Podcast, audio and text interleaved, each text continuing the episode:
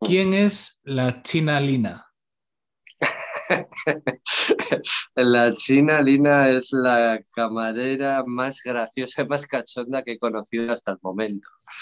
Es, es la, la jefa, dueña, eh, eh, camarera, limpiadora, mm, todo del bar que tengo justo debajo de casa. Es una cafetería de, cervezas y de, y de, muy buen rollo, nos conocemos allí todos, y la regenta, pues Lina, que es la china Lina, y que es china, claro, por supuesto. y de ahí viene la china Lina, la verdad. El nombre surgió, bueno, propuesta tuya, imagino, pero bueno, fue aceptado eh, por, por los demás, ¿no? Sí, sí, fue un poco general allí. no sé en qué cerveza íbamos, pero, pero sí, yo creo que salió el nombre ahí entre todos. ¿Y qué? Mm, ya del grupo muy guay, y suena todo muy guay. ¿Y cómo le llamamos ahora? ¿no? Y, así se quedó, la chinarina. Muy bien, muy bien. Es un grupo joven del 2020. Imagino que es un año que marca por todo lo que ha pasado. ¿Cómo os ha afectado el hecho de formar un grupo en un año de pandemia?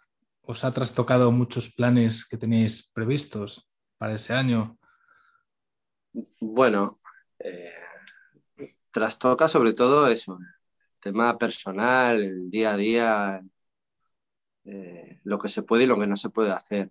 A la hora del grupo, más que trastocar, yo creo que ha sido un, un empujón lo que nos ha dado este año de pandemia, porque ha sido, vamos a aprovechar toda esta, aprovechar todo este mierda de tiempo que está pasando y todo lo que está pasando para, para darle un empujón a todo esto, ¿no? y, y pensar que esto se va a acabar y que todo este trabajo que vamos a hacer eh, lo vamos a hacer bien y a empezar bien pues y a seguir bien pues como, como, como la normalidad ¿no? como lo que tiene que seguir y o sea que afectarnos en el punto de tal igual no vernos tanto físicamente como nos gustaría pero yo creo que igual todo lo contrario lo que se ha conseguido ha sido unirnos más y tener un objetivo común más claro todavía para después de, de todo esto de la pandemia o sea que Así que podemos decir que sois uno de los pocos que habéis sacado algo, algo positivo de, toda esta situación. Bueno, a, mí me gustaría pensar que, muchos somos los que hemos sacado algo positivo, ¿no? Tanto a personal o a laboral o más. O sea, en este, en este tema soy, soy bastante optimista. Pero, pero que igual sí que somos pocos de los que nos han planteado un proyecto en el que con la criba que ha habido y el derribo de todo lo que es el tema cultural y, todo lo que, lo que todavía sigue pasando, pues, pues igual sí, sí. Igual esto nos ha reforzado y decir, venga, que hay que, para adelante, para adelante, no hay, no hay más, no hay más. Y aunque estáis en Barcelona, todos, cada uno de vosotros es de una parte de España, incluso uno de vosotros es de Argentina. ¿Cómo nace la idea de formar el, grupo? ¿De qué os conocéis o de qué os conocéis? Bueno, todos vamos teniendo ya una, una edad, sí. Y en mi caso tengo hijos y, y, fue muy cachondo todo porque fue como, como, oye, historia del cole, grupo de WhatsApp del cole, de esto es de locura de 200 mensajes de los que solo sacas dos, y uno de ellos era mm, fin de curso año 2000, creo que fuera 19. Eh, estaría guay que padres del cole hicieran un conciertillo para los niños. Vale, perfecto. Allá voy yo, apuntado el primero. Nos juntamos ahí unos padres, ¿no? Y de ahí salió un primer grupo, una primera banda así muy, muy graciosa que sigue en activo, que se llaman Deltonics, que nos dedicamos a hacer covers eh, de todo tipo, de todo palo. O sea, de cualquier cosa, ¡pum! cover. Y, y, bueno, siguió entrando Gusanillo, hubo ciertos cambios y uno de esos cambios apareció, nos hacía falta en batería y apareció Facun, que venía recién llegado a Argentina. Lleva aquí muy poquito tiempo. Yo toco la batería, tal, vente para acá. Oye, fue, yo creo que fue amor a primera vista con, con Facun. Entonces fue presentarle temas que, que ya tenía yo en la cabeza, eh, contactar con César, que era el bajista en ese momento. Oye, César, que también íbamos muy, muy, muy, muy por este rollo de menos cover y más cosecha propia. Y, bueno, y ahí surgió una, una, sinergia, ¿no? Oye, ¿qué os parece? ¿no? Presentamos temas, nos gustó, mucho feeling los ensayos y para adelante. Y luego apareció lo que es Alberto a la hora de meternos en estudio, porque fue un planteamiento de que, ¿qué? ¿Grabamos? Esto va rápido, estamos a gusto, estamos guay, ¿qué? ¿Grabamos? Nos metimos en estudio, necesitamos unos arreglos de teclado, conocimos a Alberto y pues casi otro flechazo, ¿no? Yo pluriamoroso le voy a decir, ¿no? Eh, fue conocer a Alberto en los estudios, proponerle la idea de continuar en la Chinalina y formar base del grupo y encantadísimo y encantadísimos que estamos. O sea que súper bien, muy guay, muy, muy guay. Sí, señor, es una buena, una buena historia que surja de ahí, precisamente sí, sí. Al final es de, bueno, yo creo que quiero pensar que es eso, directamente amor a la música, ¿no? Al final da lo mismo que si una cover, que si un niño, que si un, un papi, que si una... da lo mismo. O sea, al final es amor a la música y, y la mente abierta ¿no? para, para querer hacer estas, estas cosas. Totalmente. Y para quien...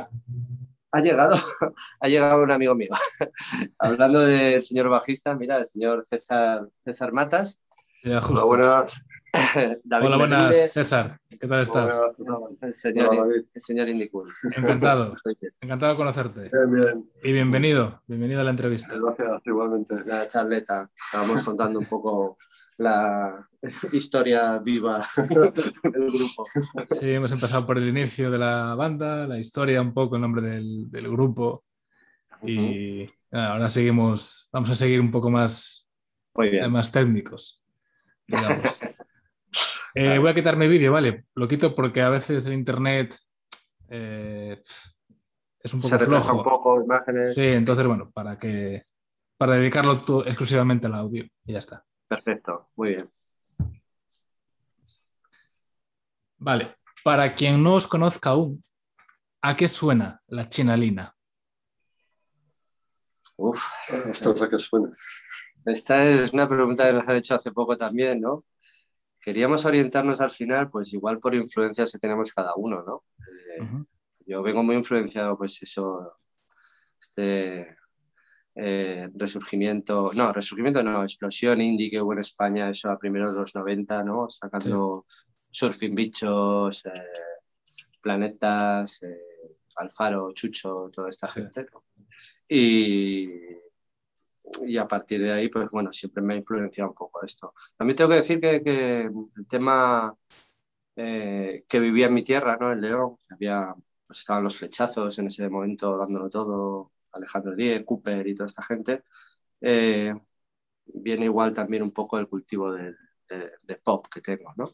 Sí. Eh, ¿A qué suena la chinalina? Pues yo creo que es esa, esa, esa mezcla de... Sí, una mezcla de estilos. Cada uno estamos poniendo un poco lo que te, lo que llevamos dentro hmm. y encauzando hacia una dirección, eh, siempre en dos posibilidades. Y yo creo que lo estamos haciendo bastante bien de momento. Pero sí, es una mezcla eso. Que, pues César viene pues, del mundo igual un poco más metal, heavy, más cañero. Eh, yo ya te digo que del mundo pop. El, teclas, o sea, Alberto viene de, de, la música clásica, es profesor de piano, es un tío muy, muy, muy clásico, muy estricto, muy, perfeccionista, y Facu viene, tío, viene de Argentina. O sea, tiene, el rollo argentino, el rock sureño este metido y eh, a seguir a un plato, un, un, y, poco lo que sea. También. Poco yacero también, sí, un, fos, un Entonces, la China Lina, creo que la base es pop. Eh, quiero llamarlo indie pop o indie rock porque es que te puedes encontrar de todo desde pop hasta rock, pero sí que le pongo la etiqueta de indie porque, porque sí, somos independientes, autogestionados y una mezcla así muy, propia, Sí, de hecho, eh, ayer, bueno, antes de ayer hacíamos una pregunta en Indie Cool precisamente qué es el indie, para que la gente diese su definición. Esa pregunta también hace tiempo. Es una pregunta complicada. Tú la has definido perfectamente bajo mi, criterio, yo creo que esa es la definición correcta. pero bueno. Sí, yo creo que es eso, ¿no? Al final, aportar cada uno su cosecha propia eh, sin pensar en grandes apoyos, modas o, X, ¿no? Al final tiene que salir uno de uno mismo y es esa capacidad de autogestión, autocreación, autoedición, auto... Sí, independiente. independiente. Mm. Y cuando os sentáis a escribir letras, las letras de las canciones, mm. ¿qué os gusta plasmar en ellas? Bueno, yo la verdad es que son, sobre todo me gusta plasmar momentos, ¿no? Momentos. Eh, aquí en la tirada del álbum, en la grabación, sí que definiría momentos igual desde, pues, desde mi infancia hasta mi... Iba a decir madurez, pero no. todavía, me gusta un poquito. No, pero desde mi infancia hasta casi mi madurez, ¿no? Y son momentos, situaciones que, que, que sí que me han ido marcando, ¿no? Y, y, que me gustaría eso, me gusta plasmarlas y que seguramente no son únicas, sino que al final la gente identifica muy, muy bien esas, esas situaciones o se lo lleva a un terreno personal porque dicen, ostras, pues una cosa así pues me pareció o, o, lo he vivido, ¿no? Entonces sí, son este tipo de historias y momentos que, que uno vive y que se te van quedando, ¿no? Vas quitando otras cosas, pero esas siempre están ahí y sí, sí, por ahí. Por ahí va el tema de plasmar las letras. ¿Y tienes algún lugar especial en el que te inspires para escribir? Eh, bueno, para escribir, lugar especial, yo creo que son todos, ¿no? El escribir es especial, ¿no? Es eh, porque el hecho solo de, estar tu papel, tu guitarra, ¿no? Esa, esa situación, ese es el hecho, ¿no? Igual, igual el entorno sí que, no afecta tanto. Si dijera un lugar, pues, no sé, hay, por ejemplo, eh, no sé, en la casa del pueblo de mi mujer, que, solo se oye un pajarito, si pasa un gato por allí cada, cada cinco horas, pues, pues sí, que, sí, que, sí que motiva bastante, ¿no? tranquilo a tu rollo y, y, y ya está por decirte un lugar, pero yo creo que al final lo especial es, el hecho, ¿no? El hecho de, ostras, te sientas frente al papel y, esa situación sí que es especial, ¿no? Estás, estás, puedes estar en cualquier otro lugar, pero, pero la situación de estar delante del papel y querer plasmarlo donde estás, eh, eso, es, eso es lo especial. Vale. ¿Qué es lo más difícil a la hora de empezar un proyecto musical nuevo no solo en pandemia, evidentemente, pero sino en, general? O por lo menos para vosotros. Bueno, yo para mí ha sido bastante, al principio no sabía muy bien cómo coger eh, este tipo de música, porque nunca había tocado la ese tipo de música. Y cuando Juanjo me dijo, quiero hacer un grupo y quiero que seas tú el bajista, dije yo, tío, bueno, ¿qué tienes en la cabeza, tío? no, sé muy bien qué, qué espera de mí. Pero, complicado para mí a nivel personal ha sido, sobre todo al principio, intentar encauzar, ya te he dicho lo de antes, encauzar todas mis influencias y, y todas mis vivencias musicales a, a este proyecto en concreto. Lo cual para mí luego fue muy complicado al principio, pero luego ha sido muy fácil porque ellos me han dejado libertad total para, hacer lo que quiera. Eh, es que me han dado muchas facilidades y, y, al final, poco a poco, aunque sigo todavía reinventándome como artista con ellos, porque veo que sigo, que sigo, sigo probando cosas nuevas y veo que cosas que antes no me funcionaban ahora sí me funcionan y viceversa. Y yo creo que lo más complicado para mí ha sido eso, el cambio tan radical de música que, que he hecho. Estoy muy contento y la verdad es que me estoy pasando genial. Sí, se puede decir es eso, ¿no? Que el, open mind que hemos tenido ha hecho que no sea todo tan complicado, sino al final, mira, eh, escuchar y aprender, ¿no? Al final, no sé, yo precisamente la música meta pues nunca me, nunca me tal, pero coño, luego te paras a escuchar y dices, joder, vaya esta línea de abajo de aquí donde, donde la meto, ¿no? Entonces el poder encajar todo eso sí que puede haber una complicación en el hecho técnico de decir, ostras, a la hora de sacar la melodía. Pero ya te digo que igual la, apertura de mente que hemos tenido cada uno y esa fluidez de decir, ostras, mm, suena guay, pues no lo ha hecho tan, tan complicado. La verdad es que. Muy bien. ¿Cuál es vuestro objetivo para este año? Mira, en principio... ¿O a corto plazo? ¿O lo, ponemos, lo pongo más fácil? ¿A corto plazo? A, corto plazo, o sea, y yo aquí ya llevo la bastante, o sea, yo creo que ya lo hemos superado, ¿no? Porque a corto plazo, a corto placísimo, porque pues que llevamos un año escaso, casi montando todo y, y, ostras, nos hemos encontrado que, que ya tenemos apoyo de una agencia de comunicación muy chula de, los Music Hunters que, que nos está echando una mano desde Madrid muy guay. Ya tenemos alguna propuesta por ahí en firme tema discográfico. Eh, nos hemos grabado un disco, o sea, se va a lanzar, no sé, o sea que, que la expectativa está más que superada, no, no nos esperamos este, este así aluvión, ¿no? Tanto apoyo también, mucho mensaje privado, mucha gente que, que, está ahí, mm. que está ahí atenta, ¿no? O sea que, ostra, mm, objetivos para este año más que superados si, si, al principio de todo me hubiera planteado un objetivo, igual era decir, oye, vamos a hacer unos conciertitos y tal y, y, a ver cómo va el tema. Pero es que ya te digo que es que una cosa ha dado a la otra y es que ha sido todo, todo súper rápido. no sé, más que, más que superados todos los objetivos de este año. Sí, sí.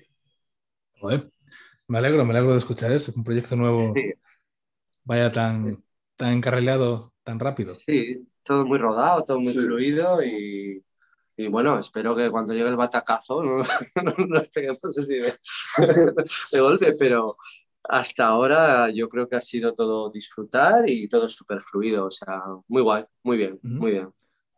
Y aparte de, de la gente que formáis el grupo, cuando escribís una canción, ¿le preguntáis la opinión a alguien más? ¿A alguien cercano? ¿A un familiar? ¿Amigos? Yo en este caso creo que tengo la persona más crítica del mundo en casa.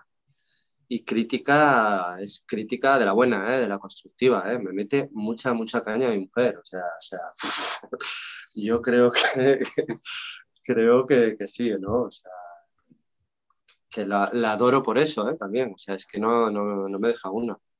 Y, y está todo el día, el día encima, ¿no? ostras, repite esto, es que no me acaba de convencer, es que es muy oscuro, es que no, sé. Entonces, bueno, aunque no te guías 100%, porque al final tal, tú te fluyes de una manera, ostras, sí que mm, parece que, te hace darle una vuelta de tuerca al tema y, buscar otro punto de vista, ¿no? O sea que, que sí, yo en casa sí que lo tengo, la persona más crítica del mundo la tengo, sí.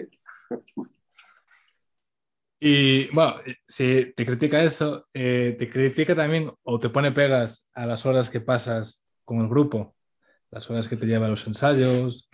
Mm, yo creo que, parte del, de este éxito repentino ha sido el, el, no criticar eso, sino el sentirme completamente apoyado a tope y, o sea, si es por ella, estoy a empujones todo el día para que tire el proyecto adelante y para que salga todo adelante. Y creo que esto es la clave del éxito seguramente de, todos nosotros, ¿no? La cercanía de los nuestros o nuestro círculo íntimo, el, eh, ostra, mm, adelante, adelante, apoyo total y, y, mira, o sea, genial, es, es, es una ayuda, es una ayuda en todo. Yo ahora os preguntaría si este proyecto, en vez de empezarlo este año, lo hubieseis empezado hace, no sé, hace antes del inicio de las redes sociales, 10 años, creo, más o menos 10 años. ¿Creéis que hubiese funcionado tan rápido? Bueno, esto yo, para mí es una pregunta, ya es parte de la filosofía que tengo de la vida, que en plan de, o sea, yo pienso que cada cosa tiene su momento. Y que igual una cosa que en un momento está muy bien, hace 5 o 10 años, pues igual iría fatal. O igual estaba con mi grupo eh, de metal, estaba girando y tal, entonces no, no, no, era el momento. El momento yo creo que fue este y por eso creo que está yendo bien, porque era el momento adecuado. Sí, hace, hace 10, 15 años, o sea, si vamos, por ejemplo, no sé, llevamos 15 o 20 años por ahí tocando y siempre haciendo cositas por ahí, claro que el mundo era completamente diferente, ¿no? A la hora de la promoción, a la hora, sobre todo es eso, la promoción y la, la, visibilidad que pueda, que pueda dar la banda, ¿no? Y antes era un trabajo, sí, sí, ahora nos quejamos mucho del, tiempo de las redes y todo esto, pero antes era un trabajo de viva el teléfono y viva mi amigo y, y kilómetro para aquí, kilómetro para allá, para encontrar eso, pues un sitio, un local, hablar con un periódico, la reseñita de, de, tal. Hostia, era muy complicado. En ese momento en, en Moloy está no sé quién de tal revista. Sí, sí, no, no, era, no, tenía nada que ver. O sea, entonces hoy en día hay que agradecer la herramienta que pues, sí que son las redes y el tema de digitalización para, para muchas cosas. Para otras seguramente no, está claro, pero pero lo que es esta facilidad o facilitarte el trabajo de, visibilidad de que te puedan escuchar, hostia, sí. Hace 15 años era otra historia. Sí, era otra historia. Sí, sí. Y vosotros que lleváis tantos años en la música y tocando en diferentes formaciones. ¿qué consejo le daríais a una banda joven que acaba de empezar, que acaba de empezar su primer proyecto musical? A, nosotros, ¿no? Bueno, al final yo creo que, la música no es inmediata, ¿no? Eh, la música no es instantánea, la música no es, no es esto lo hago hoy y, mañana va a repercutir en mí, ¿no? En todos los sentidos, ¿no? Económico, profesional, laboral, tal. La música es un es una carrerita, ¿no? Es una carrera a medio, no, a largo plazo, a largo plazo, que tiene que ir contigo el día a día y, creo que es lo que tienes que tener muy claro en, la cabeza, ¿no? Que, que, que, puede ser un talento genial, como muchísimos que hay, y, y, se quedan a primeras de camino, ¿no? Pues eso, pues hay que pensar que, es un proyecto muy largo, es una carrera muy larga, que hay poco a poco, que hay subidas, bajadas y demás, y hay que tener mucha suerte mucha, mucha suerte, lo digo con, letras mayúsculas. ¿eh? Entonces, el, consejo es eso, no, no, no, no crearte una bola en la cabeza enorme porque, porque no, no somos nadie. Hay que ser humildes, trabajar poco a poco y que esto va para largo, para largo. ¿Y la mayor enseñanza que os ha dado la música a nivel personal y que habéis aplicado a vuestra vida diaria, cuál sería? Ostras, qué complicado. O sea, te la dejo para ti. pues yo pienso que, la, música o, los músicos, los que somos músicos, yo creo que la música abre mucho la mente. Conoces a, mucha gente, eh, muchas opiniones, muchos tipos de, de, músicos, muchos tipos de músicas, y eso te hace, te da una riqueza interior que, bueno, con otras cosas también las puedes obtener, por supuesto, pero con la música conoces muchísima gente muy diferente, mm. Eh, más importante, menos importante, y yo, por ejemplo, he aprendido mucho de, de bajistas, por ejemplo, o de músicos que, que conocen ni Dios. Y, los he visto en directo y me he quedado con la boca abierta diciendo, madre mía. Y, luego he hablado con esta persona y me ha estado contando cosas, me, me ha enseñado incluso alguna escala, alguna historia que sabía de no sé qué. Y, y, eso te, hace ver, también, yo, al menos en, mi caso, eh, la vida de, de, otra manera. Mm. Eh, sí, si lo remitimos, eh, yo por ejemplo en mi caso eso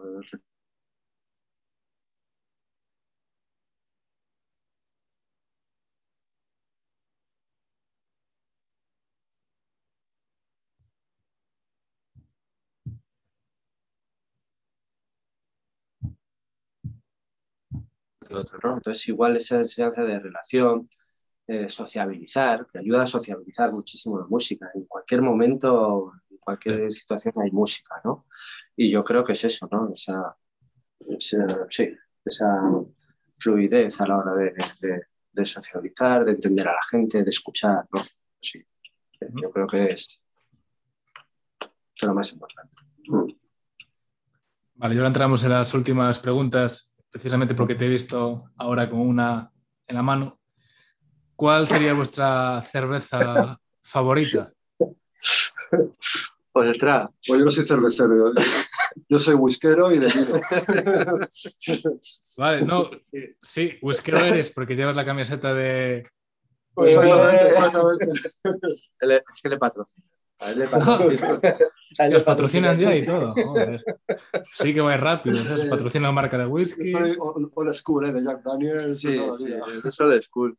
Yo depende, o sea, a ver, por quedar bien con, con Indie Cool, no sé, poner la pero, pero no sé, eh, a, ver, estoy en Cataluña, a mí me gusta mucho la estrella, en todos los sentidos, ¿no? Desde Boldam a tope como, como la estrella.